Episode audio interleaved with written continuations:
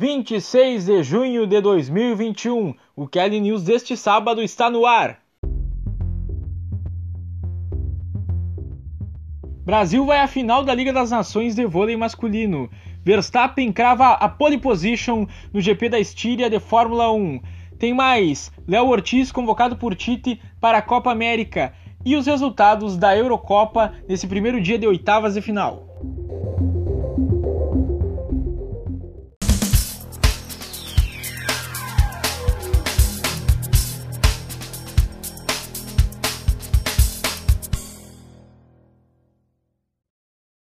Eu sou o Paulo Júnior e esse é o Kelly News desse sabadão que teve futebol na Eurocopa. A Eurocopa começou sua fase de oitavas de final com dois grandes jogos.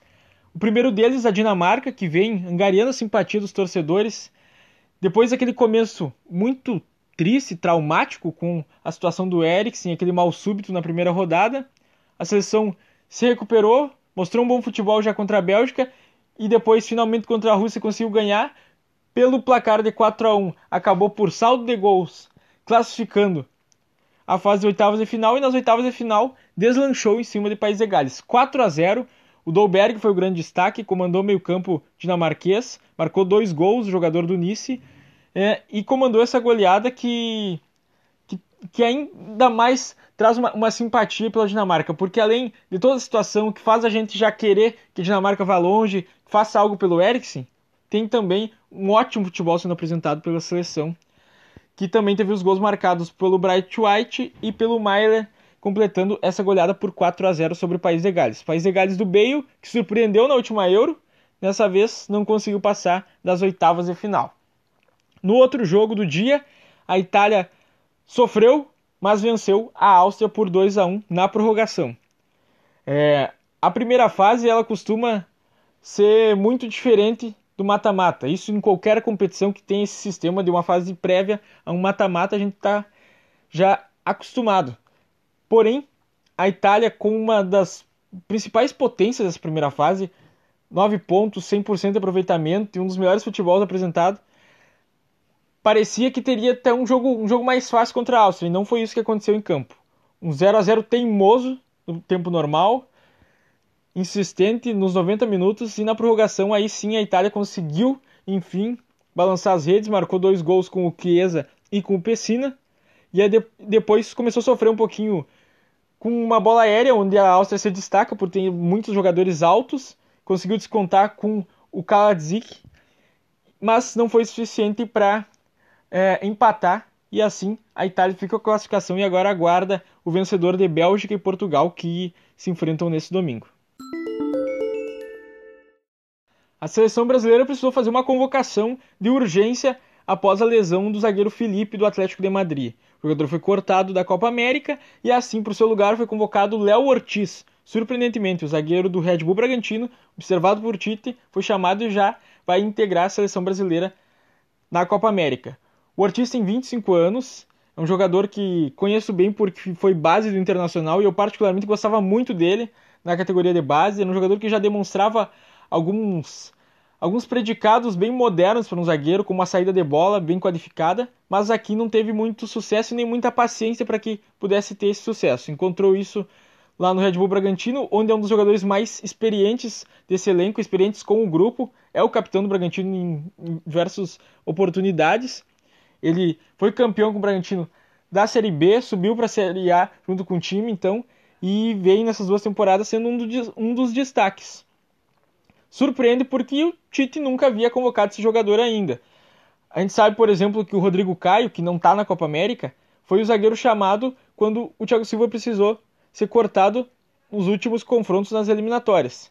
Porém, eu vejo que o Rodrigo Caio pode até estar à frente nessa hierarquia, apesar de que agora o Ortiz terá uma oportunidade de mostrar seu, seu trabalho na seleção, mas em função de toda aquela questão de talvez precisar anular algum, talvez precisar suspender alguns jogos do Flamengo por muitos convocados pela CBF e alguns atritos até mesmo pela convocação olímpica, onde o Flamengo não quer liberar o Pedro e não deve liberar o Pedro, ao que tudo indica, com uma decisão judicial.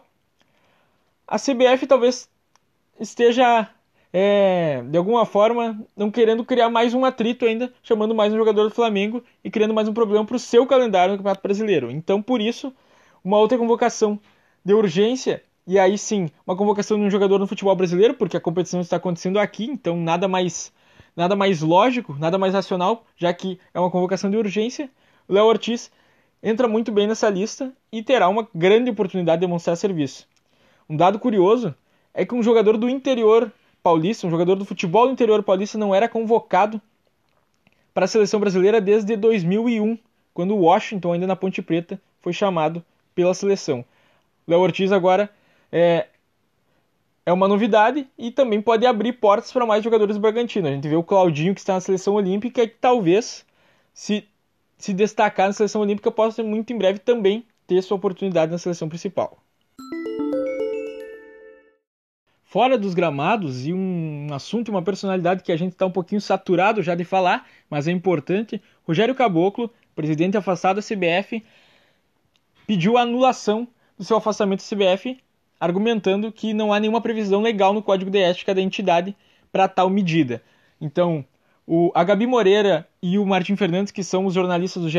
Globo, que vêm acompanhando, que inclusive trouxeram à tona o escândalo dentro da CBF do Rogério Caboclo assediando uma funcionária, é, juntamente com o Sérgio Rangel, tem, fizeram uma matéria especial sobre, sobre esse pedido de anulação por parte do presidente agora afastado do cargo, Rogério Caboclo, para seu retorno à entidade, à presidência da CBF.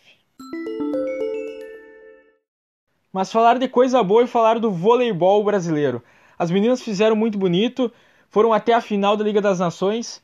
Bem verdade que perderam para os Estados Unidos, mas um desempenho que dá muita confiança de que a gente pode ter algum resultado e alguma medalha olímpica nesses Jogos de Tóquio na categoria. A mesma coisa a gente sente com o vôlei masculino, que na manhã desse sábado, às seis e meia da manhã, começou o jogo, bateu a França por 3 sets a 0, uma vitória com total autoridade na semifinal e se classificou assim para a grande final da Liga das Nações de Vôlei Masculino.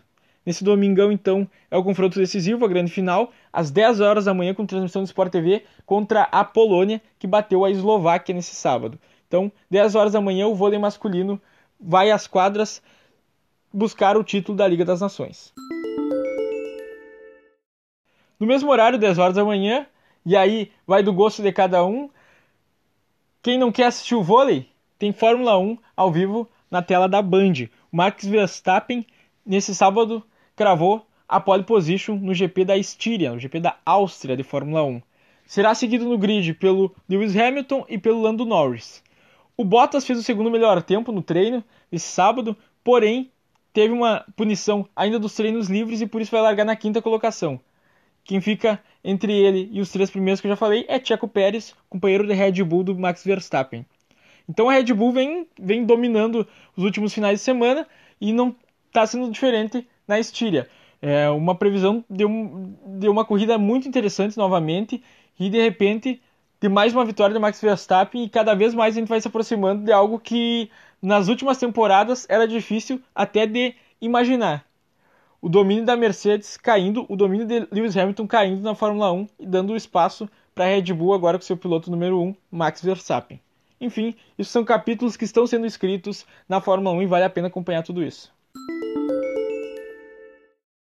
Já falei do vôlei da Fórmula 1 para esse domingo, mas também tem muito futebol, tem toda a rodada do Campeonato Brasileiro, que depois a gente vai repercutir muito nessa terça-feira próxima no Linha da Bola, então já fica ligado aí que acontecer importante nessa rodada a gente vai debatendo Linha da Bola. E além disso, também tem seleção brasileira às 18 horas pelo grupo B contra o Equador na Copa América. Então, 18 horas da seleção brasileira e durante o dia, em vários horários, vai ter jogos rolando do Campeonato Brasileiro. Vale a pena a gente acompanhar isso aí. E ficamos por aqui por esse sábado. Esse foi o Kelly News. Compartilhe aí com seus amigos para eles ficarem também bem informados. E nos segue nas redes sociais, arroba Twitter e Instagram. Valeu!